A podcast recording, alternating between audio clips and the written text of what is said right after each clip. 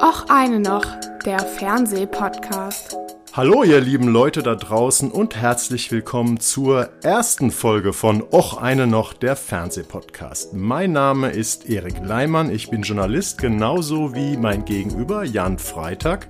Und wir sind die Leute, die berufsmäßig zu viel Fernseh schauen und deswegen machen wir schon seit einem knappen Jahr den Podcast Die Fernsehkritik, der Podcast. Und heute stellen wir uns neu auf und starten nochmal neu. Jan, was machen wir denn? Ach, im Grunde machen wir dasselbe wie vorher. Wir machen es nur ein bisschen besser. Wir machen es ein bisschen anders gebrandet. Wir versuchen ein bisschen besser auf den äh, sozialen Medien und den, den äh, digitalen Plattformen präsent zu sein dass ihr uns besser findet, dass ihr uns besser folgen könnt und dass wir auch eine andere Regelmäßigkeit reinbringen. Das heißt, wir kriegen einen neuen Modus. Genau. Nicht mehr wie vorher äh, so vier, fünf, sechs Formate in einer Folge pro Monat und das dann über eine Stunde ausgewalzt, sondern jetzt eher so drei, vielleicht auch mal eine mehr, vielleicht mal eine weniger, je nach Relevanz. Und äh, das dann ein bisschen kürzer dafür alle zwei Wochen, das ist der Plan. Genau, der neue Rhythmus. Äh, ihr habt Jan und mich ein bisschen häufiger auf dem Ohr, äh, alle 14 Tage. Heute starten wir ein bisschen verspätet, ähm, weil wir den Podcast Relaunch ein bisschen vorbereiten mussten ähm, mit drei Formaten und wir würden euch jetzt einfach mal zum Start bitten, wenn ihr uns noch nicht abonniert habt, abonniert diesen neuen Podcast, auch einer noch, der Fernsehpodcast. Folgt uns bitte auf den sozialen Medien unter dem Namen, auch eine noch sind wir bei Facebook und Instagram zu kriegen. Ähm, ihr könnt uns auch ganz neu äh, Mails schreiben mit Fragen, Anregungen, Kritik, sonstigen, sonstigen Dingen unter dem schönen, einfachen Namen Fernsehpodcast@ web.de. Da freuen wir uns, wie gesagt, über Lob, Verbesserungsvorschläge, Fragen. Und äh, was ist der Grund? Der Podcast hier ist werbe- und sponsorenfrei und damit wir irgendwann vielleicht wenigstens die Umkosten rausbekommen, bräuchten wir noch ein paar mehr Hörer und äh, die werden eben durch solche Kommentare und Bewertungen auf auch eine noch, der Fernsehpodcast, aufmerksam und dann wird man uns noch ein bisschen verstärkt hören. Ja, äh, Jan, wir legen los. Ähm, und außer, außer der Reihe, sonst haben wir ja oft äh, Sachen, die äh, dann in den nächsten Tagen oder in der Woche oder sowas starten. Weil wir so ein bisschen schlafmützig hier in den Januar gegangen sind, haben wir drei Themen. Und zwar, wir reisen mit Pamela Anderson und Mötley Crue Drummer Tommy Lee durch die 90er mit der Miniserie Pam and Tommy bei Disney Plus. Die startet tatsächlich erst nächste Woche. Dann wir reden über eine deutsche Serie, die schon letzten Freitag gestartet ist, über die aber sehr viel geredet wird und das, obwohl oder vielleicht auch gerade weil es sich dabei um eine zweite Staffel handelt. Der Pass mit Julia Jentsch und Nikolas Ovtcharek ist zurück bei Sky. Viele von euch kennen es vielleicht auch vom ZDF, da ist es nämlich, da läuft es ein bisschen verspätet. Ich denke mal, wird jetzt auch wieder der Fall sein. Als drittes Thema haben wir Heute noch etwas, das schon linear im ZDF gelaufen ist, mit sehr großem Erfolg übrigens, was mich persönlich recht überrascht hat. Aber man kann das natürlich noch lange in der Mediathek sehen. Das Fernsehspiel die Wannsee-Konferenz von Matti Geschonik. Ja, von der Wannsee-Konferenz nun der schwierige Spagat zurück zu Pamela Anderson. Jan, hättest du gedacht, wenn du gelesen hättest, oder vielleicht hast du es ja auch gelesen, es gibt ein Biopic über Pamela Anderson äh, und Tommy Lee. Hättest du gedacht, das gucke ich mir mal an? Äh, ja, also ich hätte es wahrscheinlich äh, so intuitiv getan, weil ich äh, früher so in den äh, frühen 90er Jahren großer Mötley Crüe-Fan war. Ach, ich dachte, du wärst Baywatch-Fan gewesen, hätte ich jetzt gedacht. Nee, ich habe das, das, da, das hab Dann hättest du mich tatsächlich überrascht. Ja, das ist, äh, ich, ich überrasche ja gerne mal, damit, damit schaffe ich es nicht. Ich habe Baywatch tatsächlich, ich habe, glaube ich, in meinem ganzen Leben noch nie eine ganze Folge gesehen. Ich habe aber zum Beispiel auch nie eine ganze Folge vom, äh, wie hieß noch das mit Kit und David Hasselhoff? Ähm, ähm, Ding Dong. Mit dem, mit dem Auto. Mit dem Auto. ähm, Knight Rider. Habe ich, hab ich nie eine Folge von gesehen. Das ich war, dachte, du sagst mir jetzt, du hast in deinem ganzen Leben noch nie eine Mötley Crüe-Platte durchgehört. Ich habe sogar mehrere Platten, ich, wenn, nicht, wenn nicht sogar alle. Weil ich ah, bin, also zumindest okay. die frühen. Ich war eine Weile lang äh, auch äh, so, so im Verhältnis zu meiner eigenen Haarlänge Fan von Hair Metal. Das ist eine, mhm. ein dunkles Kapitel in meinem Leben. Ähm, aber es ist auch eins, äh, über das ich mittlerweile sehr offen mit meinem Psychiater sprechen kann.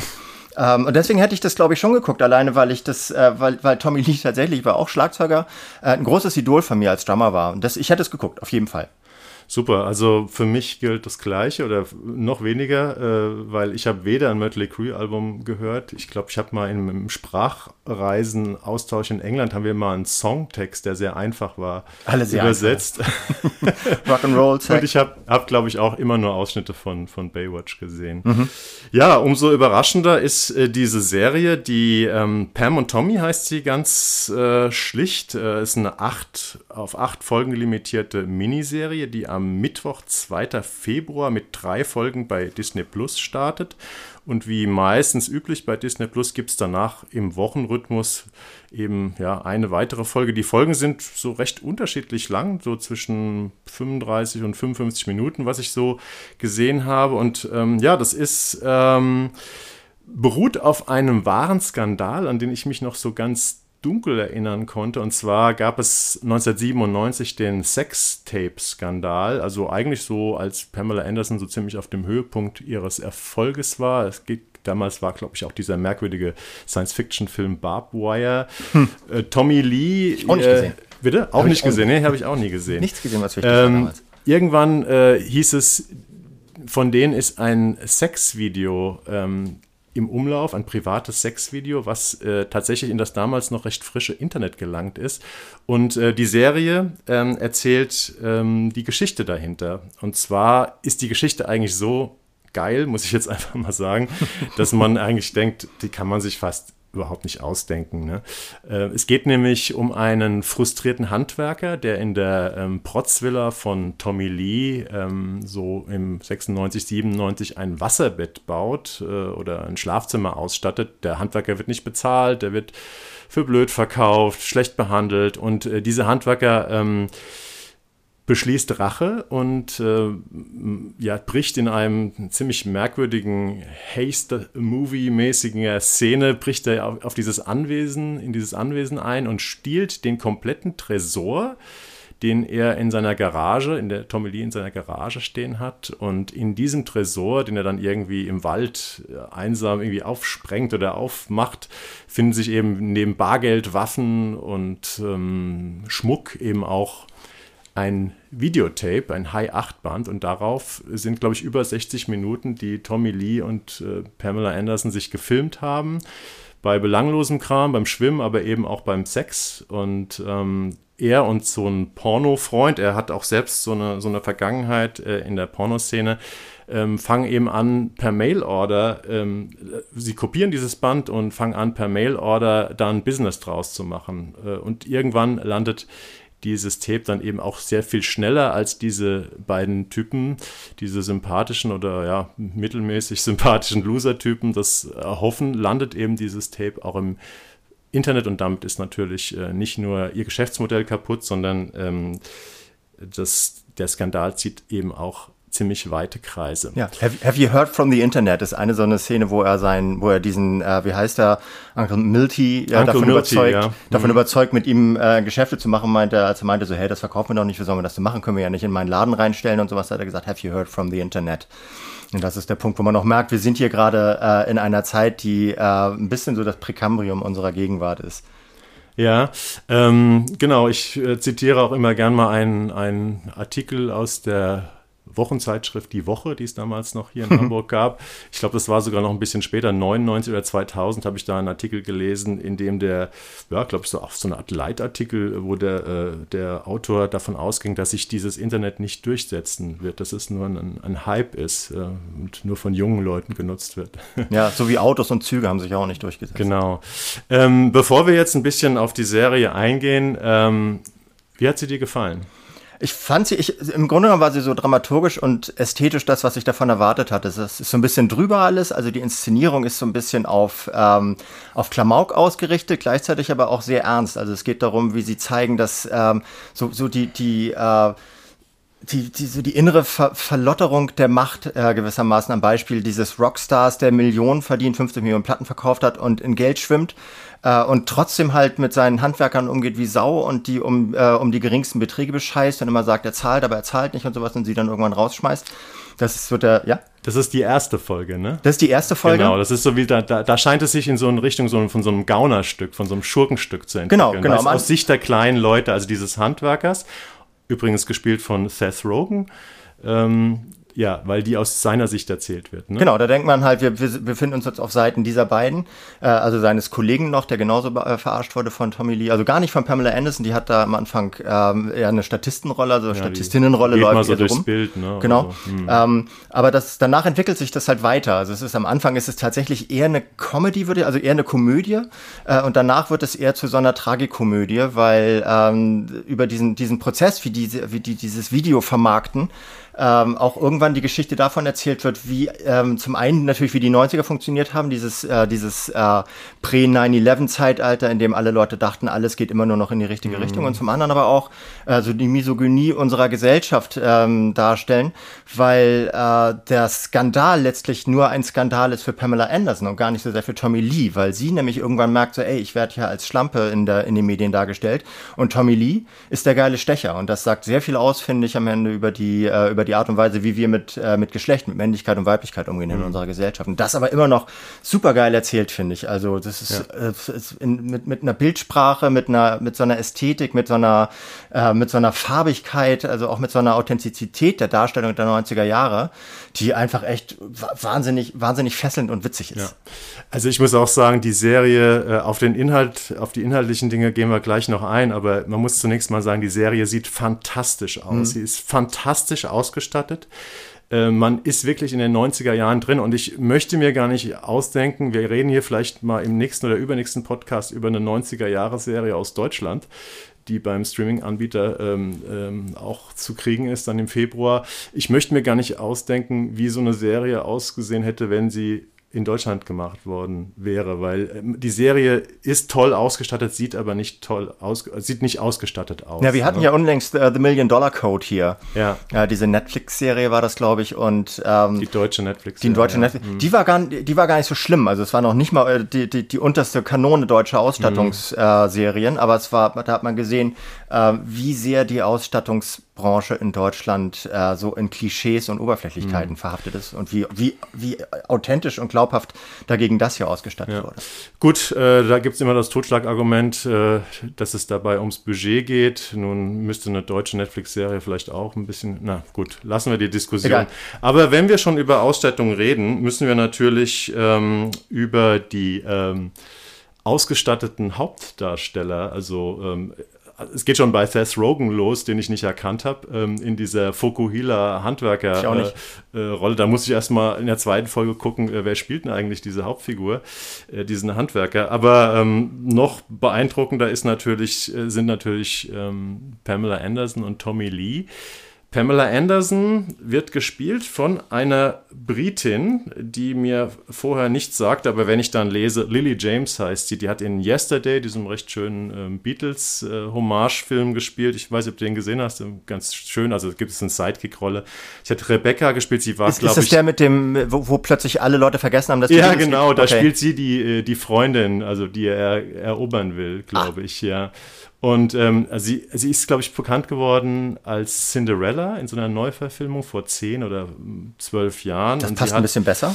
Ja, sie hat in Rebecca gespielt, das war, glaube ich, auch so ein Remake. Also sie ist eine junge Schauspielerin, die ziemlich gut im Geschäft ist, auch eine gute Schauspielerin. Und äh, sie sieht im Original null aus wie Pamela Anderson. Sie ist äh, sehr viel, ähm, ja, ist eine sehr zierliche Person. Gut, Pamela Anderson ist bis auf bestimmte Körperteile eigentlich auch äh, recht zierlich, aber eben die haben sie sehr, sehr gut ausgestattet mhm. in dem, in dem äh, Film.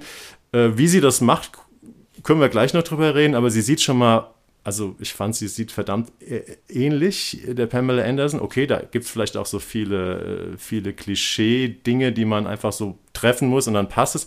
Aber noch beeindruckender fand ich eigentlich ähm, den, äh, den Tommy Lee. Ähm, der wird ja gespielt von Sebastian Stan. Kennst du Sebastian Stan?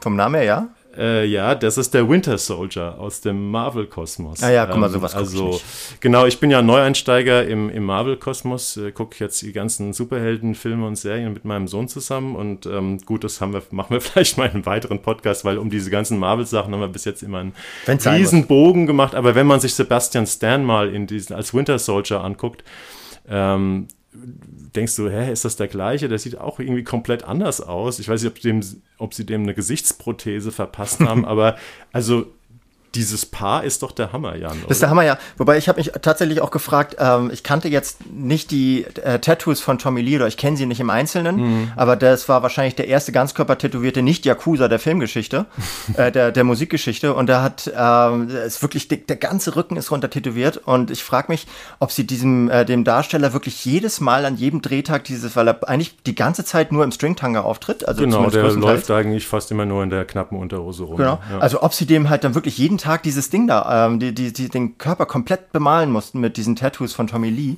oder ob der sich hat tätowieren lassen oder ob er vielleicht auch einfach so aussieht. Also er hat einfach ähnliche Tattoos wie der Drummer von Mötley Crüe. Ich weiß es nicht, aber das fand ich halt, äh, optisch war das schon mal echt ein Hingucker. Und er läuft halt, wie gesagt, tatsächlich immer im String, äh, Stringtanga rum. Ja. Trägt ab und zu mal so einen Le Leopardencappy oder so einen langen, so einen langen Bademantel ist auch eine, ist auch eine Herangehensweise an eine, an eine Rolle, gerade für einen Mann, so, weil ja. das sieht, das ist, es ist von einer so grotesken Albernheit und gleichzeitig aber ja auch von so einer virilen Sexiness, so, das genau. schafft er schon, schafft er schon sehr gut. Hast du dich auch gefragt, ob ähm, äh, Lily James abends die Brüste ausgezogen hat oder? Ähm ich kannte die halt vorher nicht, also, also deswegen wusste ich nicht, ob sie einfach, ja. ich meine, es gibt mhm. ja, Frauen haben, sind unterschiedlich, Menschen sind unterschiedlichst gebaut und ja, ich, keine Ahnung, habe ich mir gar keine Gedanken gemacht. Ähm, ich weiß auch gar nicht, ob, ob Pamela Anderson äh, ihre Originalbrüste Ja, es gibt oder? sogar die Szene, ich weiß nicht, wie viel du geschaut hast. Ich hab, nicht alles, ähm, Ich habe sechs Folgen bis jetzt von acht gesehen und ich hätte mir auch die letzten acht, äh, zwei noch angeguckt, wenn es nicht aus Zeitgründen eng geworden wäre. Das werde ich wahrscheinlich die Tage nachholen. Aber es gibt auch eine Szene, wo sie mit ihrer Mutter ähm, bei Hugh Hefner, bei ihrem Förderer, also dem Playboy-Chef, mhm. äh, ist und nach ihrem ersten Fotoshooting sich mit ihrer Mutter sie ihre Mutter da um Erlaubnis bittet. Also sie haben ein recht enges Verhältnis, äh, die, dass die Brüste ein bisschen größer werden dürfen. Sie hat das, glaube ich, auch, sie hat auch so eine On-Off-Geschichte mit Brüsten im Laufe ihrer Karriere gehabt. Mhm. Ähm, ähm, ja, aber ja, das sollten wir jetzt vielleicht sollten wir vielleicht jetzt nicht vertiefen, nicht vielleicht vertiefen. noch eine Vertiefung. Ähm, Folge 2 ist ja ganz anders. Wir haben gesprochen ja. über den Einstieg, dieses kleine Gauner-Schurkenstück aus der Sicht eher von Seth Rogen, von dieser Handwerkerfigur. Mich hat die Serie schon zum ersten Mal sehr überrascht, als wir dann in die zweite Folge springen und wir dann im Prinzip die komplette Kennenlerngeschichte von äh, Pam und Tommy erleben, also mit Promi-Disco, mit rauschenden Festen und Partys mit komplettem Wahnsinn, mit Drogen und mit sehr, sehr viel explizitem Sex, mhm. der, ähm, glaube ich, dazu geführt hat, dass Disney Plus für diese Serie, Disney ist ja, steht ja immer im Ruf, sehr familienorientiert und sehr vorsichtig auch zu sein, so mit Körperlichkeit und Gewalt.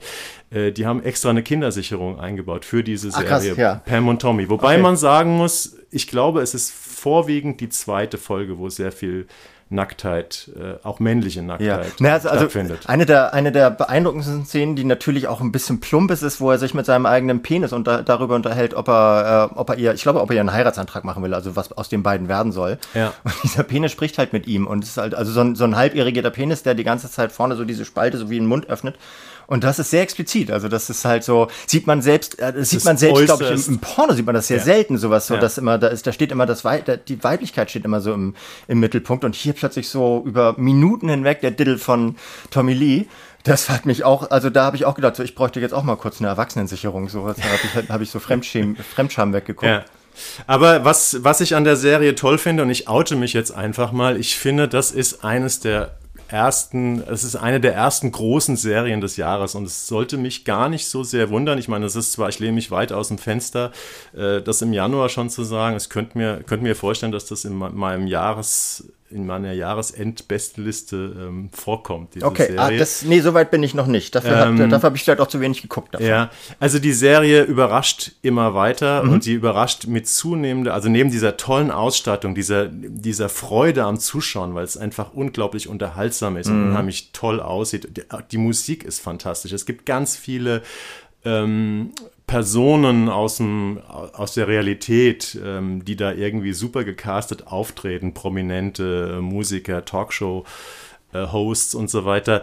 Ähm, aber das ist eben nicht nur die Oberfläche, die da funktioniert bei der Serie und der Unterhaltungsaspekt. Es, es wird auch zunehmend, äh, es kommt auch zunehmend Tiefe rein. Ne? Du ja. hast schon diese Geschichte ange äh, angesprochen mit, dass praktisch so dieser Sexskandal letztendlich die Karriere von Pamela Anderson beschädigt und wie sie auch damit umgeht. Und ich finde auch toll, wie die beiden, ähm, also der ähm, Tommy Lee und, und, und Pamela Anderson, wie sie gezeigt werden, weil es sind natürlich keine Intellektuellen oder es sind keine, es sind ja Plastic People ein bisschen, sind ja. oberflächliche Charaktere, aber man folgt ihnen trotzdem, auch in dieser Liebesgeschichte, ähm, man bleibt da dran und die sind auch nicht unsympathisch. Nee, nee sie sind auch wirklich in Love. Also das muss man mal sagen. Genau. Das, war, das hätte ich damals nicht gedacht. Also ich habe auch tatsächlich mehr von, äh, von denen über die Gossip-Berichterstattung mitbekommen, als über ihr wahres Leben, also über das, was sie künstlerisch ähm, gemacht haben.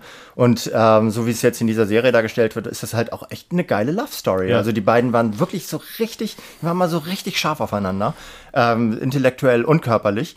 Und das, das, wird, das wird auch sehr liebevoll dargestellt, also ja, auch sein, sein Heiratsein. Also ich finde es auch tatsächlich, ich finde sie auch gut. Ich würde sie jetzt wahrscheinlich nicht ganz oben ansiedeln. Du musst äh, aber mir, dir mehr angucken, glaube mach ich. Ja. Mache ich vielleicht tatsächlich. Ich habe jetzt auch Disney Plus so auf, ähm, auf Drängen meines Sohnes. Ähm, deswegen äh, mache ich das tatsächlich. Und ich finde aber auch, ich weiß nicht, ob du noch viel zu sagen hast dazu, aber ich finde, es ist auch ähm, das, was du eben gesagt hast, dass es über die, über die Oberfläche äh, eine Tiefe erreicht. Ja, genau. Das ist der perfekte Übergang eigentlich zu der Pass wenn ich du nicht möchte, noch was richtig Geiles, jetzt ja, was Geiles. Du hast, das ist eine tolle Über Oder? Überleitung, aber lass mich ein paar die, Sachen wollen, müssen wir noch sagen zu, zu Pam und Tommy. Und zwar, wer hat die Serie gemacht? Ähm, geschrieben hat das ein Autorenduo Robert D. Siegel, den kennt man als Autor von The Wrestler, was ja auch eine, ja. Nummer ist. Und Divi Di Vincentis, äh, der hat, glaube ich, diese High-Fidelity-Adaption amerikanischer gemacht. Und ähm, glaube ich, mindestens genauso wichtig ist der Regisseur. Das ist Craig Gillespie, das ist ein Australier. Den hatten wir auch schon mal hier im Podcast. Der hat nämlich äh, bei Cruella, dieser, diesem Disney-Film, ah, ja. äh, Regie ah, geführt. Ja. Und wofür der, glaube ich, noch bekannter ist, äh, ich, war das nicht damals Drehbuch-Oscar? Ich weiß nicht, was er mit dem Drehbuch zu tun hatte. I, Tonya, diese Geschichte von ja. der, was ja auch so ein absurder Skandal damals war. Tonya Harding und Nancy Carrington, ne? diese Carrington. amerikanischen Eiskunstläuferin und die Tonja hat ja, Tonja Harding hieß sie, glaube ich, ne? hat ja dieses Eisenstangen-Attentat auf ja. Und darüber gibt es auch einen sehr, sehr schönen Film, der ist jetzt schon mal sechs, sieben, acht Jahre alt oder vielleicht auch schon zehn Jahre alt.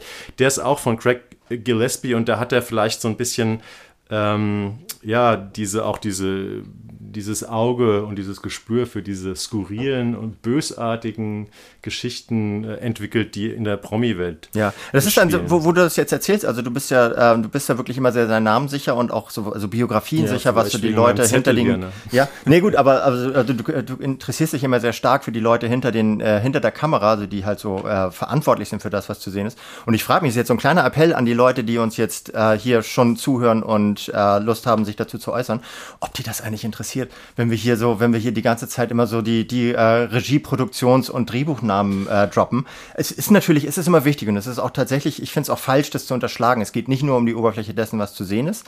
Ähm, aber ich, ich habe manchmal das Gefühl, das interessiert die Leute nicht, die Bohne. Ja, also es ist natürlich Chronistenpflicht unserer, es ist der Job, der, der, so der, der Kritikjob, der KritikerInnenjob. Ähm, aber ich frage mich tatsächlich immer, wenn ich dann, wenn ich das mitten nenne, interessiert euch das? Habt ihr, braucht ihr die Namen oder werdet ihr auch glücklich, wenn wir sie nicht nennen? Also Wahrscheinlich wär, würden sie auch so glücklich werden, aber ich finde es manchmal eine wichtige Information, einfach auch gerade Autoren, wer hat sich sowas ausgedacht und das haben die sonst schon so gemacht? Nee, klar, aber warum nennen wir dann jetzt nicht Licht und Ton und Schnitt und Catering und Casting? Alles genau gleich wichtig ja. so. Und das ist, ich finde, das ist, das ist so ein, die, diesen, die, diese, diese Bruchstelle müssen wir irgendwie kitten oder wir müssen sie aufreißen. Vielleicht indem wir, und jetzt versuche ich wieder eine, jetzt versuche ich dir deine Überleitung yeah. zu stehlen, indem wir bei der Pass über die Musik reden oder über die Kamera. Das der Pass, über den Pass kann man nicht sprechen, finde ich, ohne über Kamera und Musik zu sprechen. Ja, wobei ähm, Musik, Hans Zimmer, Bam, Hans Bam, Zimmer, Bam. Ja, als ähm, Kurator, nicht als. als der, ich weiß nicht, der hat das nicht komponiert, ne? Der hat das so. Das hat ein Kalifornier äh, komponiert. Das ist so eine Art Schüler von Hans Zimmer. Das ist ah, ja. Jacob Schier, der hat ja auch schon die erste Staffel gemacht. Und ich habe mir immer, ähm, ich habe mir gestern die Nacht um die Ohren geschlagen, weil ich hatte bislang, hatte ich äh, fünfeinhalb Folgen von der Pass gesehen und habe gestern Abend gedacht, Moment mal, die Leute haben jetzt die ersten zwei gesehen. Und dann habe ich aber gesehen, ach Quatsch, On Demand gibt es ja die Serie schon seit einer guten Woche, mhm. alle acht Folgen. Und ich kann ja hier nicht anfangen zu podcasten über eine Serie, über eine Krimiserie. Ich finde es gerade beim Krimi wichtig, dass man auch weiß, wie haben sie den Bogen gefunden und dann sagen, ja, übrigens, die letzten drei Folgen habe ich nicht gesehen. Also habe ich gestern zu nachtschlafender Zeit noch drei Folgen der Pass gesehen und der Soundtrack von Jacob Shia ist mir noch der wummert mir immer noch auf dem Trommelfell und ich habe mir dann irgendwie vorgestellt, wie so ein Typ, ich glaube, der kommt aus San Diego, ähm, da irgendwie sitzt und sitzt ständig diese, diese düsteren Alpenbilder mhm. und diese österreichischen Jäger mit ihren Hüten und Klamotten und, und, und, und komischen äh, verlassenen Bauernhöfen und was der sich dann so bei denkt, aber Zumindest ist ihm diese Musik dabei eingefallen. Ne, das ist halt Wiedemann und Berg, ne? So die Produktionsschmiede, die auch äh, Dark gemacht hat zum Beispiel. Das ist so, ein neuer, so eine neue Form von dronigem Sound, der, mhm. der gar nicht so sehr aus so einer Musik, musikalisch, aus so einer Kompositionsebene kommt, sondern eher aus so einer, aus so einer Gefühlsebene. Also es sind eher, es sind eher Klangteppiche als, äh, als, als Melodien, Taktfolgen und so weiter. Aber lass uns doch mal ganz kurz erklären, was, was Vielleicht sollten passiert. wir äh, sagen, ja, was ich. ist eigentlich der Pass. Ja, genau. soll ich? Ich mach, ja, mach, mach mal. Also, ja. wie im ersten, äh, in den ersten acht Folgen, die, glaube ich, vor vier Jahren liefen. Vor oder? drei, 2019. Vor drei, vor drei, okay, ja ähm, sind halt Julia Jentsch als Ellie Stocker und Nikolas Ovtcharek als Gedeon Winter in den nächsten Fall gefangen. Aber es geht anders los als sonst, nämlich ähm, Julia Jentsch ist zurück, arbeitet also immer. Also sie sind äh, Kommissare, ne? Sie sind Kommissare. Inspektor, wie es in genau, Österreich heißt. in so einer in so, so, einer binationalen Ermittlungseinheit haben sie ja bei dem im ersten Teil, um den äh, damaligen Krampus-Killer zu fangen, äh, gearbeitet.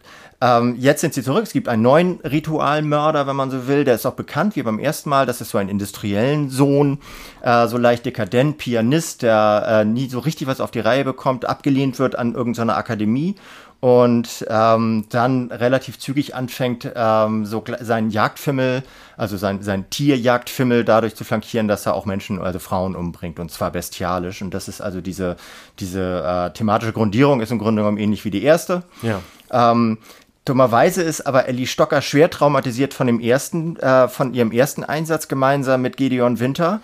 Gedeon Winter, der ja eigentlich in der letzten Folge oder in der letzten Szene, glaube ich sogar, von der ersten Staffel durchs Autofenster erschossen wird. Und man dachte wahrscheinlich. Genau, Drive-by-Shooting. Drive-by-Shooting, so. ne? Der war, er war, ist ja so ein schmieriger, äh, halbseidener Kommissar aus, aus Österreich und der wir erinnern uns ja aus der ersten Staffel, äh, dass er mit der Unterwelt, also mit dem organisierten Verbrechen, auch immer irgendwie so ein bisschen was zu tun hatte. Mhm. Und die Vermutung lag nahe, nachdem sie ihren ersten Fall gelöst hatten vor drei Jahren, dass er dann im Prinzip von ja, Gangstern irgendwie erschossen wurde. genau. Die sind aber, glaube ich, auch von ihrem Erfolg überrascht worden. Also es war, glaube ich, jetzt diese, dieses äh, Finale der ersten Staffel war gar kein Staffelfinale, sondern es war ein Finale. Es sollte eine limitierte so. Serie sein, denke genau. ich auch, ja. Und das ist aber so wahnsinnig abgegangen. Die Leute ja. haben das so gefeiert, auch zu Recht gefeiert. Ähm, ja. Und es hat Preise gesammelt wie selten zuvor eine deutsche es Serie. Hat, ich habe extra nochmal geguckt, es hat sowohl den Grimme-Preis Fiction bekommen, als auch den deutschen Fernsehpreis für für beste Serien. Ich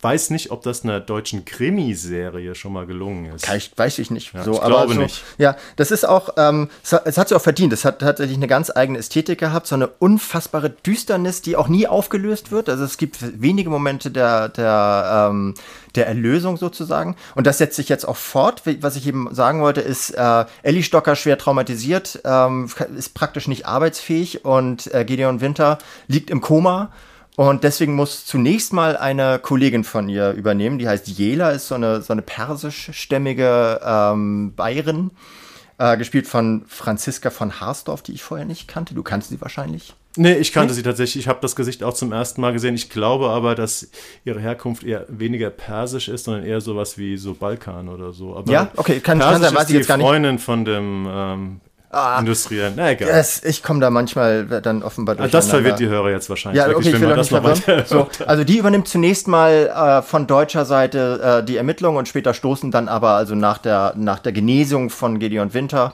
äh, stoßen die beide, also die beiden HauptdarstellerInnen wieder dazu und äh, kommen diesem Täter halt peu à peu auf die ähm, Schliche. Also es ist halt ja kein Whodunit, sondern äh, We Know It und irgendwann kommen sie ihm auch nah.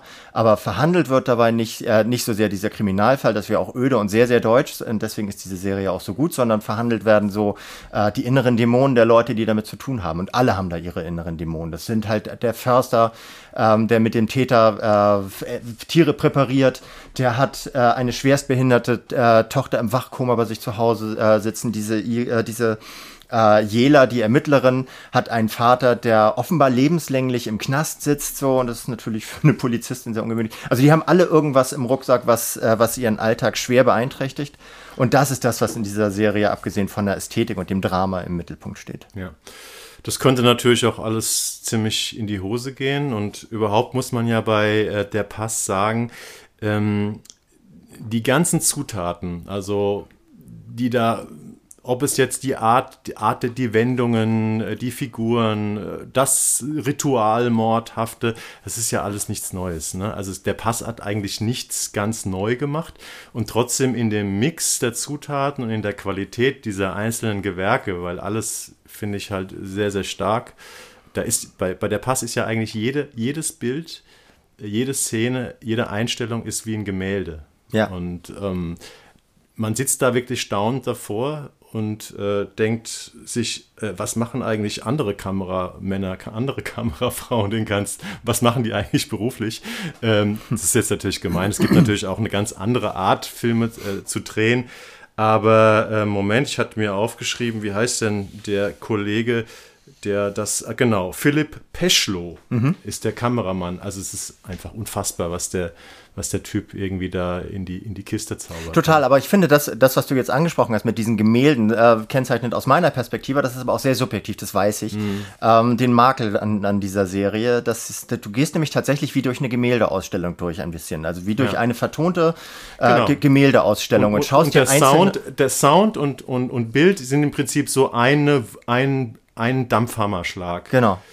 Und genau, das wird, das nicht nur du kritisierst, das gibt auch andere Leute, die damit nicht so gut können. Aber erzähl mal weiter, was ja, du sagen das wolltest. ist, äh, die, jedes Bild ist für sich unglaublich faszinierend. Das ist wahrscheinlich sowas wie, äh, wie wenn man durch, durch so richtig gute Expressionisten, so durch so ein, durch so ein Edward Munk oder sowas mhm. ähm, durchläuft. Heißt der Edward Munk? Dieser Norweger? Ja, ich hab, war ja? sogar mal in Oslo im Museum. Okay. Munk-Museum. Ähm, also so, so Bilder, die, die so, so, eine krasse Tiefe und so eine Dramatik, also so eine farblich inszenierte Dramatik haben, dass, dass sie dich wirklich, dass sie dich wirklich packen. Mhm. Ähm, aber du gehst dann zum nächsten Bild und dieser Übergang zum nächsten Bild äh, ist dann im Grunde genommen, du brichst dann mit dem Bild vorher und äh, guckst dir, obwohl es derselbe Maler oder dieselbe Malerin, dann das nächste Bild an. Und so ist es auch. Du hast das Gefühl, du wirst ständig durch, äh, durch so eine Gemäldegalerie von, von einzelnen Szenen, die für sich wuchtig und unfassbar eindrücklich sind, geschickt. Und manchmal geht es dir dann aber auch, wünschst du dir dann aber auch, dass du zwischendurch mal ins Bistro darfst und da, äh, und da einen kleinen Sekt trinkst. Oder dass vielleicht auch einfach mal, um es jetzt hier auf die, auf die konkrete Bildsprache ähm, zu beziehen, auch mal die Sonne scheint und sowas.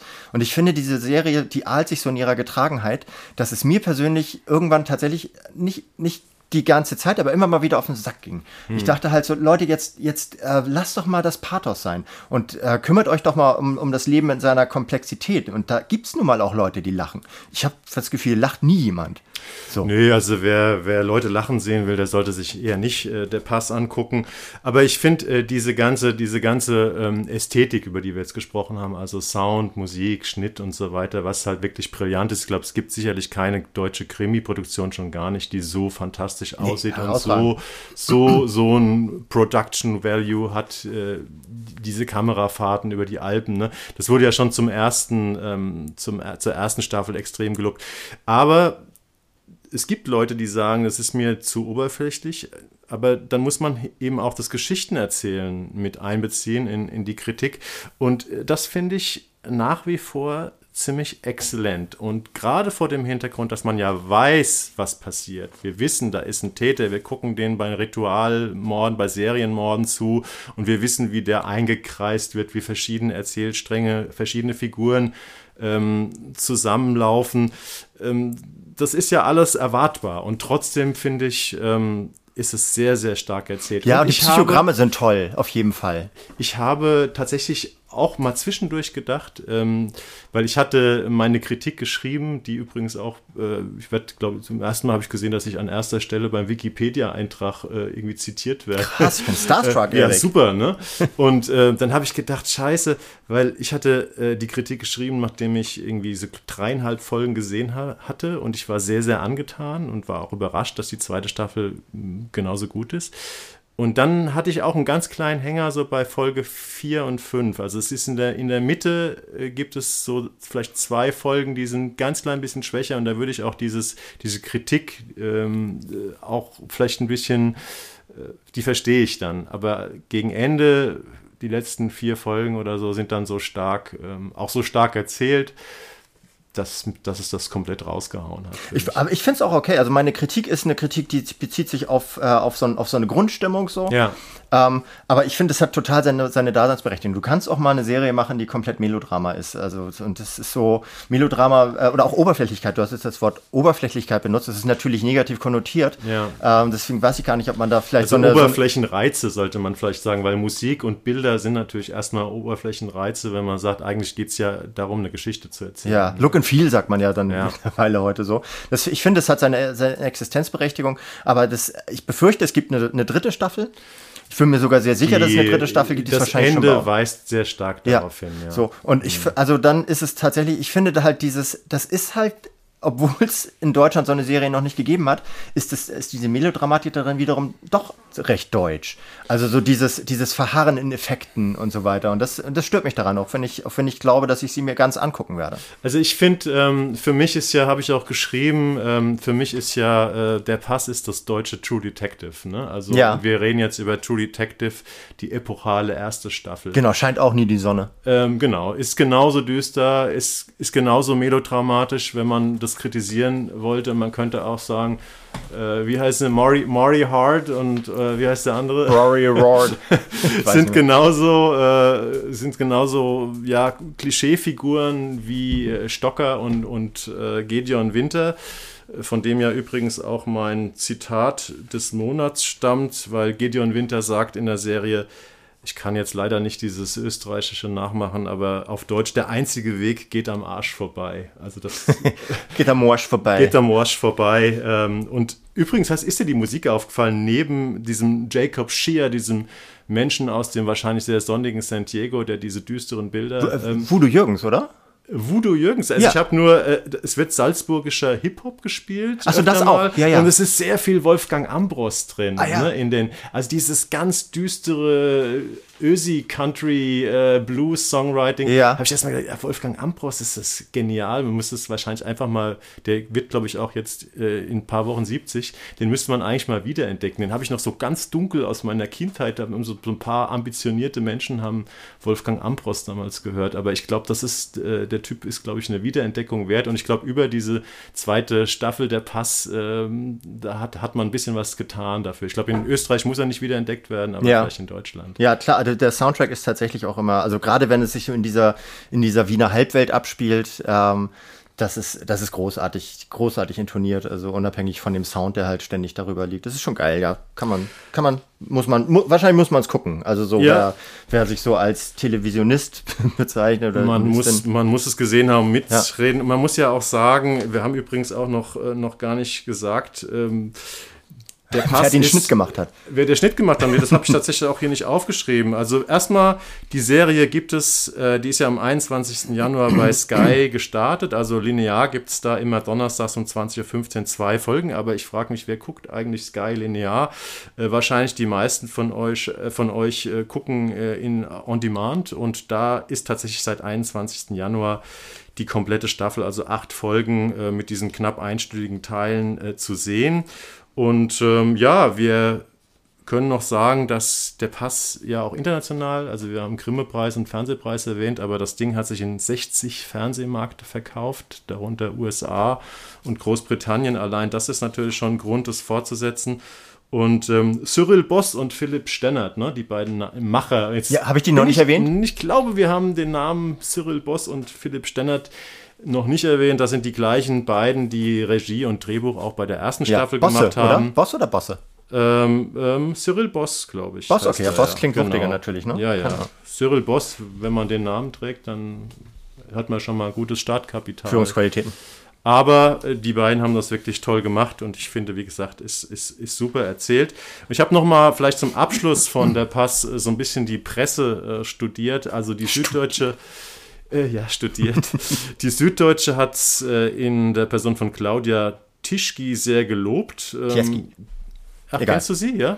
Ja, also hab schon mit Okay. ihr zusammengearbeitet. Da steht zum Beispiel nach einer preisgekrönten ersten Staffel, die kaum zu überbieten sein, zu sein schien, eine zweite, vielleicht sogar noch stimmigere nachzuschieben, mit dem gleichen Markenkern, also demselben Spannungsmuster, mit der gleichen unterschwelligen Erzählung, einer vom unheimlichen, beseelten Bergwelt und trotzdem anders. Also es ist sehr, sehr äh, positive Kritik in der Süddeutschen. Ja, Gruß an Claudia Tierski. Also Tierski, ich, ich glaube, die spricht so aus, eine der, eine der besten äh, Autorinnen über Medien in Deutschland. Ja. Und äh, sehr lesenswert ist auch die Kritik von Elmar Krekeler in der Welt. Das ist fast schon so selbst ein kleines äh, literarisches Stück. Hm. Der weist auch noch mal darauf hin, ähm, also weil sie mit einem, die beiden Macher mit einem fabelhaft vollen Werkzeugkasten eigentlich abgenutzt geglaubte Motive und Plotfäden ein höchst irritierendes neues brokatschweres Geschichtengewand schneidern. Aber es gibt auch, ja, das war vielleicht jetzt nicht, ich glaube, das, ist ein, das ist ein Text, ich kann den wirklich empfehlen. Ja. Den, den da fehlt aber noch die Musik von Hans Zimmer jetzt. Oder? Ja, äh, der, der erschließt sich erst in seiner Gänze. Ja, da okay. ist es was schwer, was rauszuzitieren. Und zum Abschluss vielleicht noch der Spiegel der hat das Ganze vielleicht so ein bisschen in der Analogie zu deiner Sichtweise nicht so gut gefunden. Ähm, die schreiben, Stocker und Winter waren zwei Figuren mit literarischer Tiefe und emotionaler Authentizität, gespielt von zwei Bühnenschauspielern mit beinahe schmerzhafter Präsenz. Das geht jetzt zurück auf die erste Staffel. Die zweite Staffel macht aus ihnen zwei Figuren eines sich ausdehnenden Serienuniversums, die sich nur noch entwickeln, um dieses Universum in Gang zu halten.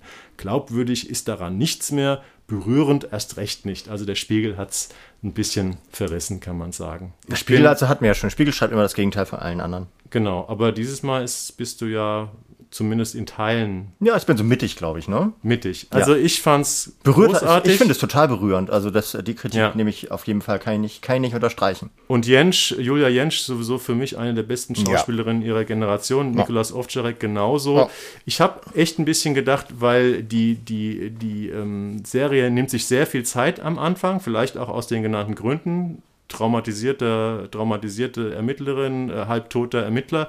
Äh, je mehr sie reinkommen in die Serie in der zweiten Hälfte, desto mehr Schauspiel und Figuren findet da auch statt. Ja. Und am Ende habe ich gedacht, geil, dass die beiden das wieder gemacht haben, weil sie haben es wieder super gemacht. Haben sie super gemacht, ja. ja. Wir können jetzt auch, ich finde auch wieder, wir können eine geile Über, ich, ich versuche jetzt immer so den Gerhard Delling-Übergang, so apropos. Also von Pamela Anderson zur Wannsee-Konferenz wäre mir nichts eingefallen. Nee, vielleicht fällt dir ja von der Pass was zur Wannsee-Konferenz ein. Wir, wir, haben von, der, von dieser unglaublichen Ästhetik der Kameraführung und der, ähm, der, der, der, äh, dieser Inszenierung der Düsternis gesprochen die äh, bei der Wannsee-Konferenz, die äh, kürzlich im ZDF angelaufen ist und jetzt weiterhin in der Mediathek zu sehen ist. Ja. Ähm, Nicht angelaufen, sie ist gelaufen. Sie ist, gelaufen, ja war ja nur ein Film. Genau, ja Fernsehspiel. Ja, ja. Ähm, da äh, ist das Interessante daran, dass die Kameraführung und die, äh, die Ästhetik extrem starr und nüchtern ist. Mhm. Das heißt, äh, gefilmt wird dort äh, die berühmte Wannsee-Konferenz vom 20. Januar 1938 als 42. die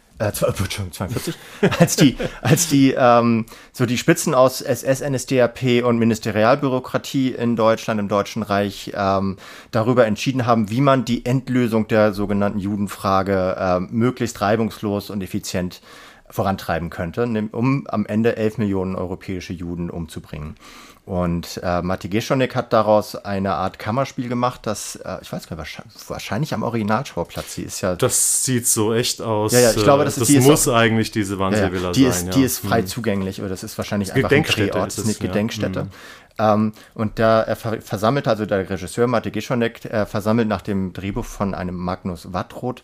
Ja, das äh, ist sein fester Partner, sein fester? mit dem er schon x Krimis gemacht hat. Ja in diesem, ähm, die auch immer so durch so eine Klarheit und Nüchternheit, fast durch so, durch so eine chirurgische Präzision der Geschichten, des Geschichtenerzählens auffallen. Das trifft es genau, ja. genau. Also die, die versammeln diese 15, äh, diese 15 Funktionsträger des Nationalsozialismus, also des Regimes, äh, in dieser Villa, wo die äh, an diesem Morgen, an diesem Wintermorgen äh, exakt 90 Minuten äh, darüber debattiert haben, wie man halt äh, den Holocaust oder die Shoah, wie man heute häufiger sagt, äh, am besten organisiert. Und ja. äh, das filmt er in einer Sachlichkeit, in einer, in einer äh, emotionalen Unberührtheit auch ähm, auf, die, auf diese Debatten der Leute, die alle äh, schriftlich festgehalten worden sind. Also das meiste davon ist überliefert durch, die, durch das Protokoll, das Adolf Eichmann, also dieser genau. SS-Sturmbannführer, der das Ganze so organisiert hat, ähm, der hat diese, diese Aufzeichnung hat er, ähm, hat er überliefert, beziehungsweise sind erhalten geblieben und ähm, auf Basis dieser, ähm, dieser Konferenzmitschrift hat der Magnus Wattrott äh, ein 90-minütiges Kammerspiel darüber gemacht. Und das ist in seiner, in seiner Ereignislosigkeit, der Banalität des Bösen so ergreifend, dass du da wirklich 90 Minuten sitzt und hast, hast die ganze Zeit ein Ziehen im Magen, kannst aber auch nicht aufhören. Es ist wie, es ist wie ein, wie ein Autounfall, dem du beiwohnst oder ein Atompilz oder sowas. Es ist so schrecklich und trotzdem kannst du dich nicht lösen und bleibst dabei. Also ich weiß nicht, hast, konntest du also ich hatte ähm, tatsächlich, es hat mich interessiert, ähm, das zu gucken. Ich hatte mich dafür gemeldet äh, bei uns im, im Laden und, und, zu sagen, ich würde gerne die Kritik schreiben. Und ich hatte aber auch ein bisschen Angst äh, vor dem Fernsehspiel, weil äh, wer möchte schon über 90 Minuten ähm, einer, äh, dem Wortlaut, weil ich würde ja sagen, 90, 95 Prozent der Sätze, die da fallen, sind eben aus diesem Protokoll oder leicht, äh, weiß nicht, ob die Protokollsprache eins zu eins äh, das wiedergegeben hat. Ja, die einzige im, Frau im Raum hat mitstenografiert. Genau, ja, wahrscheinlich ist es tatsächlich ein Protokoll, ein Wortlautprotokoll gewesen. Also möchte man 15 Nazis ähm, 90 Minuten dabei zuschauen, wie sie ähm, ein Büro, den, die, die, Endlösung der Judenfrage, äh, wie sie es ja genannt haben, ähm, als bürokratischen Akt organisieren. Und ich hatte ein bisschen Sorge. Und ich muss auch ganz ehrlich sagen, als ich zugeguckt habe, äh, hatte ich gedacht, ja, okay, ähm, das muss ich mir jetzt anhören. Aber je länger man das tut, wirst du da irgendwie reingesogen in diese merkwürdige, ja, in diese merkwürdige Sprache, in diese merkwürdige Ästhetik des Ganzen, die halt wirklich sehr, sehr spröde ist. Und ich finde, was dann immer eintritt ist, oder was bei mir eingeritten ist, dass man denkt, wow, das ist wirklich passiert. Diese Typen gab es wirklich, die haben das wirklich damals gesagt und die haben wirklich auf diese Art und Weise wahrscheinlich, höchstwahrscheinlich zusammengesessen. Und darüber entsteht so ein Frösteln und so dieses Gefühl, ich muss da irgendwie dabei bleiben. Ja, und es ist ja, also es gibt noch zwei weitere Gründe. Der eine ist, es war der 80. Jahrestag ja. ähm, dieser, ähm, dieser Konferenz. Deswegen Jahrestage sind ja immer ein guter Anlass, also ein beliebter Anlass. Es gab ja sogar äh, in Berlin, glaube ich, eine Vorführung mit Bundespräsident und mhm, ich hatte okay. es in Nachrichten gesehen. Ja. Also der, der Film hat sozusagen die ganz hohen ganz hohen Ehren bekommen, auch ja. politisch. Genau, das ist, also das ist der eine, der eine Faktor. Der andere Faktor ist, dass der Schoß äh, noch fruchtbar ist, in dem sowas entstanden ist. Also wir haben gerade eine, wir haben gerade eine, eine Bewegung, äh, Klammer auf Fuck AfD, Klammer zu, ähm, die genau sich dieser Sprache bemächtigt, die die damals benutzt haben, in dem halt nicht ausgesprochen wird, wir wollen alle Juden und Jüdinnen in mhm. aller Welt töten, sondern die dann so Worte benutzen wie auskämmen und einwagonieren und evakuieren und ja. ähm, Problem im Osten und so weiter, die halt ihre klaren Ziele ähm, die ihre klaren Ziele so ein bisschen, obwohl sie unter sich waren, verbrämt haben und äh, aber gar nicht so verbrämt haben, weil sie sich dessen geschämt haben, sondern weil es einfach die, dieser, dieser bürokratische Duktus jener Zeit war, zu sagen, wir machen die größten Menschheitsverbrechen, aber wir grundieren die ja. ähm, in einem bürokratischen und auch gesetzlich, äh, grund, grund, äh, gesetzlich äh, hinterlegten Prozess der, ähm, der uns auf die Seite des Richtigen setzt. Also das, was wir tun, ist richtig. Und das ist diese Debatte, die diese 15 Leute da führen, ist eine, da, da, da schüttelt es einen die ganze Zeit, weil da so ähm, Figuren dabei sind wie ähm, ein, äh, jetzt gucke ich mal gerade, wie der heißt. Ähm, Reinhard Heydrich ist natürlich der Leiter des Ganzen, das Ganze mit so einer, mit so einer leicht ja. ähm, diabolischen Lässigkeit. Ähm, Gespielt von Philipp Hochmeier, der das glaube ich, finde ich sehr, sehr gut macht. Ne? Fa fabelhaft gemacht, ja. sowas. Und äh, es gibt aber eine Figur, die heißt zum Beispiel Wilhelm Stuckert, ein Innenstaatssekretär. Mhm. Der wird immer so, der wurde auch in einer ersten Verfilmung, die es davon in Deutschland gab, 1984 von einem Regisseur namens Heinz Schirk ähm, wo Heidrich von Dietrich Mattausch gespielt wurde. Das war auch so eine, die war praktisch baugleich. War auch eine du hast die alte Verfilmung aus den 80ern gesehen. Genau, die habe ich mir angeguckt. Mhm. Die ist sehr ähnlich, sehr kammerspielartig. Die äh, Leute werden aber noch ein bisschen brutaler dargestellt. Die lachen ja. sehr viel öfter. Ja. So ein bisschen kehliger, so ein bisschen Wirtshaus, also Stammtischartiger. Mhm. Hier sind die sehr, sehr, sehr reserviert und äh, die Figur des Wilhelm Stuckert, äh, gespielt von Godehard Gieser, ja. ist so einer, ähm, der scheinbar immer dagegen argumentiert und sagt so, hey Leute, das können wir doch so nicht machen und mhm. äh, wir, wir können doch nicht so und so viele ähm, Juden umbringen und es ist doch, was ist denn mit den Halb- und Vierteljuden und so? Was ist mit denen, die im Ersten Weltkrieg gekämpft genau, haben, die ist, Reichsjuden und ja. so, ne? Da werden aber sich ziemlich viele Leute ärgern, wenn die auf einmal oder werden sagen, wo sind die denn und so, ne? Also er stellt solche ja. Fragen. Ja, aber er stellt die aus einem rein rein sachlichen, prozesshaften genau. äh, Aspekt heraus. Also es geht mir überhaupt nicht, nicht die Bohne um, um, um die Menschen, die er ja. da umbringt. Der würde ja. wahrscheinlich selbst jedem jüdischen Kind bedingungslos ins Gesicht schießen, wenn er dazu die Traute gehabt hätte. Aber ähm, der, dem, geht es, dem geht es einzig und allein um die, um die, äh, um die Ordnungshaftigkeit, um die Regelhaftigkeit und um die Gesetzmäßigkeit des, der Prozesse. Und das, das, das ist halt so ein bisschen der Unterschied zu den zwei anderen Verfilmungen, die es lang gab. Es gab noch eine von und mit Kenneth Branagh von 2001. Ich weiß nicht, ob er von Conspiracy, ja, das war von ja. Branagh und ähm, er hatte auch tatsächlich einen Emmy gekriegt äh, mhm. äh, als bester Hauptdarsteller in einer äh, Limited Series. Und ich habe die auch nicht gesehen. Ähm, allerdings habe ich äh, gelesen, es gibt auch einen großen Spiegelartikel ähm, über diese Neuverfilmung von, von Wannsee und ob man sowas machen kann und so weiter, dass der da wohl so dieses ja, so es ist sehr viel emotionaler wohl, diese, mhm. war das eine HBO oder BBC-Verfilmung? Ich glaube, es war BBC. Ja. So, aber tatsächlich, die haben diese Leute sehr vermenschlicht. Ja, genau. Und das wurde da kritisiert und deswegen hat der Autor im Spiegel auch geschrieben, er findet diese neue von Geschon Quattrot eigentlich sehr, sehr gut, weil die sehr nüchtern mhm. ist. Mhm. Und trotzdem wird diese Nüchternheit ja gebrochen durch diese Figuren, wie du jetzt zum Beispiel äh, die, die Godehard-Giese-Figur oder auch die von ähm, äh, Thomas Leubel, der ja sonst immer den Mörder spielt, mhm. irgendwie. Wenn, wenn Thomas Leubel auftritt, ähm, ihr könnt ihn ja mal googeln, dann wisst ihr, wen ich meine. Dann, ach so, im Krimi Thomas Leubel, ähnlich wie Sascha Gerschak. Ja, ja. Wenn die beiden auftreten, das schreibe ich auch gerne mal in Texten, dann weiß man eigentlich meistens schon vorher, wer der Mörder ja, ist. Alexander Jovanovic. Äh, und ich sage mir immer, wenn, wenn ich wieder einen Krimi sehe, wo einer von den beiden mitspielt und es ist ein Whodunit, und ich sage so, ah nee, aber diesmal ist er nicht der Mörder. Und am Ende ist er dann doch wieder der Mörder. aber dieser ähm, Thomas Leubel, guter Schauspieler, spielt äh, Friedrich Wilhelm Kritzinger, Ministerialdirektor in der Reichskanzlei. Ähm, und der macht sich zum Beispiel ähm, sichtlich bewegt im kleinen Kreis darüber Gedanken, wie äh, an der Endlösung beteiligte deutsche Soldaten auf diese Massentötungen reagieren können, ja. ob die nicht traumatisiert daraus hervorgehen. Also man denkt so, ach, das sind richtig empathischer, sensibler Kerl. Und äh, ich weiß jetzt nicht, wie weit diese Passagen, das sind ja dann noch so zwei, drei Smalltalk-Szenen, wo die dann am Pause machen oder nach der Konferenz, ja. wo sie nochmal so zusammenstehen. Ich weiß nicht, wie verbürgt diese Szenen sind, aber ich finde sie in diesem spröden, also klinisch präzisen Machwerk eigentlich nochmal eine recht interessante Facette, wenn man sagt, da kommt Menschlichkeit auf, aber eben aus den völlig falschen Gründen und völlig verbrämt letztendlich. Ja. Wie du schon richtig sagst, letztendlich geht es nur um die Sache.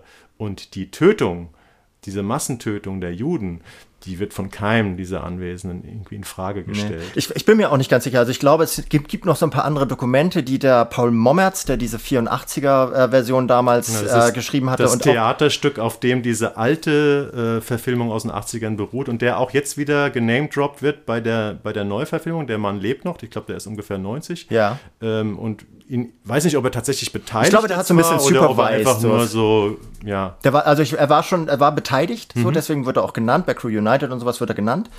Ähm, ich weiß nicht, wie, in, wie, wie intensiv vielleicht auch einfach in der Verwaltung seines eigenen Werkes. Ähm, und da, was ich da gelesen habe, ist, dass sie, dass sie noch äh, so, äh, so andere Notizen, Gesprächsnotizen, überlief überlieferte Notizen aus den Ministerien und so weiter, dass sie mhm. die noch zur Rate gezogen haben über dieses Protokoll hinaus von dem Eichmann. Und ähm, ist tatsächlich so, das ist auch nicht drüber. Also so, sie versuchen da auch nicht die Leute dann diabolischer zu zeichnen, als sie sind oder netter zu zeichnen, als sie sind. Also es gibt so eine Abschlussszene ähm, mit diesem Krit Kritzinger oder wie hieß er? Ja, hab ich schon wieder vergessen. Ja, okay. Wie der, wie der Leubel den halt spielt, der, da, da, da ist die Konferenz vorbei, sie stehen draußen vor der Tür, er steht am Wagen und dann sagt er irgendwie so, ähm, ja, ich muss jetzt übrigens noch schnell äh, in die, ich fahre weiter zur nächsten Konferenz, ich muss zur, ähm, zu, zur, zur Neuorganisation des Postwesens im Deutschen Reich oder sowas. Mhm. Und er sagt irgendwie so, ja. Fabian Busch als so ein, als so ein, so ein braun, Braunhemd, so ein NSDAP-Funktionär sagt halt so, oh, Sie, ähm, Sie, Sie haben ja Konditionen. Darauf sagt er so, ja, man muss Opfer bringen. Man muss so, Opfer ne? Und das genau. ist so, mhm. wenn man das hört, so sein, das Opfer, von dem er gerade spricht, ist, dass er noch eine Stunde Konferenz hinten dranhängen muss an dieses nette Frühstück da an mit, mit Seeblick äh, nachdem sie vorher beschlossen haben, 11 Millionen Menschen ja. umzubringen. Übrigens, ähm, ich glaube, sieben von den 15 oder acht hatten einen Doktortitel. Also ja. Es waren durchaus gebildete Menschen, die da zusammen saßen. Viele Juristen dabei und sowas. Ja. Aber was auch noch viel, viel interessanter ist, ist, dass ein einziger davon wurde ähm, äh, vom, äh, vom Nürnberger Tribunal hingerichtet. Ein einziger davon. Das ist ein Eberhard Schöngart, ein SS-Obersturmbannführer aus Litauen, glaube ich, also der mhm. in Litauen gewütet hat, gespielt von äh, Maximilian Brückner. Ah ja. Ähm, von diesen 15 wurde einer hingerichtet, später natürlich noch Eichmann nach dem Prozess in Jerusalem. Ähm, einige haben sich äh, während der Prozessphase äh, das Leben genommen, ist also nicht sicher, was aus denen geworden wäre. Ähm, aber einige sind auch, ich kann jetzt die Namen nicht äh, nennen, das sind auch nicht so, das war ja nicht die erste Riege ja, der. Das war so äh, die Verwaltungsebene. Genau, die Verwaltungsebene. getroffen hat. Einer hat äh, mitgearbeitet ähm, an, der, an den ersten Gesetzgebungsprozessen der Regierung Adenauer, da war er beteiligt als Berater. Ähm, einer ist 1987 gestorben äh, in in äh, völliger unbehelligtem Wohlstand. So, also das heißt, äh, das, was die deutsche äh, Aufarbeitung dieser Verbrechen betrifft, sind das auch so Paradebeispiele darüber, ähm, was für eine, was für eine äh, Atmosphäre in Deutschland danach geherrscht hat, ja. dass die, dass die Opfer des Nationalsozialismus ma massiv drangsaliert und alle ihre Rechte weiterhin beraubt blieben und nicht entschädigt wurden, während die Täter und äh, die das Ganze verantwortet haben, eigentlich ganz gut durch die, durch die äh, Politik jener Partei äh, gerutscht sind, die danach dann äh, die meisten Bundesregierungen gestellt hat, die mhm. letzte unter Angela Merkel zuletzt sowas. Das sagt sehr viel. Und deswegen ist dieser Film auch so interessant zu sehen, so, du kannst die größte Scheiße bauen in Deutschland, wenn du, wenn du sie von rechts machst, kannst du immer noch ganz gut durch dieses System rutschen. Was mich auch gewundert hat, ähm, war, die, war die Einschaltquoten. Also das mhm. hatte ja in der linearen Ausstrahlung, da kommen ja bestimmt noch mal viele, viele Millionen, selbst vom ZDF dazu, die sich das jetzt wie vielleicht ihr nach unserem Tipp hier, weil wir können das wirklich sehr empfehlen. Äh, das muss man sich einfach mal antun und wenn man sich antut, ist es dann auch richtig gut. Aber linear haben das das 5,6 Millionen Zuschauerinnen und Zuschauer geschaut. Äh, hat mich überrascht, die Zahl. Dich auch? Oder? Weil das ist ja wirklich spröde von der Machart. Im Prinzip. Ja, ja, das Thema kickt halt, ne? Also das ist dieser, dieser Hitler-Thrill, der hört halt nicht immer noch nicht auf. Ich habe jetzt gerade gelesen, dass, ähm, dass sich die, die äh, Generation Z wieder stärker mit dem Nationalsozialismus auseinandersetzt als die Generation Y zuletzt. Also der, dass die Beschäftigung mit diesem, mit diesem Thema ist eben auch durch die Klammer auf Fuck AfD-Partei im Bundestag. Ähm, ist die wieder gestiegen. Also so diese Awareness, ähm, wo, was, was hier, was hier gerade läuft und was daraus werden konnte und was mal daraus geworden ist, das bringt die Leute dazu, sich immer und immer wieder aufs Neue für dieses Thema zu interessieren. Und ich finde, dass, dass die Wannsee-Konferenz da genau das Richtige gemacht hat, um dieses, um dieses Bedürfnis weiterhin so mit Fakten zu, äh, zu, zu grundieren. Ja. Nämlich äh, in aller Sachlichkeit, ohne Schaum vom Mund zu zeigen, wie es damals war und wie es damals weiterging. Und ähm, deswegen, deswegen hat das, finde ich, finde ich gar nicht so überraschend und aber trotzdem toll, dass es so viele Leute geguckt haben und auch wichtig, dass es die Leute, im, also die Leute, die uns jetzt zuhören, ähm, in der ZDF-Mediathek anschauen. Es ist wirklich sehenswert. Genau, und damit sind wir ähm, am Ende von unserem ersten Podcast und dann nahmen auch einen noch. Ihr könnt natürlich auch noch unseren alten Podcast äh, wenn wir vielleicht hier und da ähm, auf Themen zu sprechen kommen, nach dem Motto, da haben wir da auch schon mal drüber geredet oder das kennen wir daher. Äh, das wird man auch bis auf weiteres noch ähm, unter die Fernsehkritik der Podcast ähm, nachhören können. Wir kommen wieder ungefähr in 14 Tagen, also wahrscheinlich dann auch wieder zum Wochenende hin, ähm, auch mit vielleicht wieder drei Themen. Das ist zumindest so unser Ziel. Wir würden uns freuen, wenn ihr uns abonniert auf eurer Abspielstation.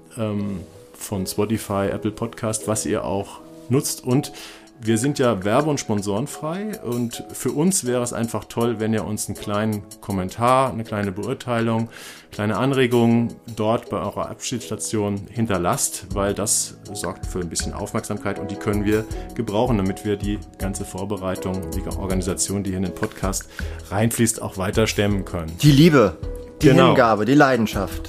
Vor allem. Darum geht's. Und damit sagen wir Tschüss für heute und bis in 14 Tagen mit drei Empfehlungen, die Adieu. wir heute geliefert haben. Macht's ne? gut, vielen Dank fürs Haben wir auch nicht immer. Alles klar. Tschüss. Bis dann. Ciao, ciao. Auch eine noch, der Fernsehpodcast.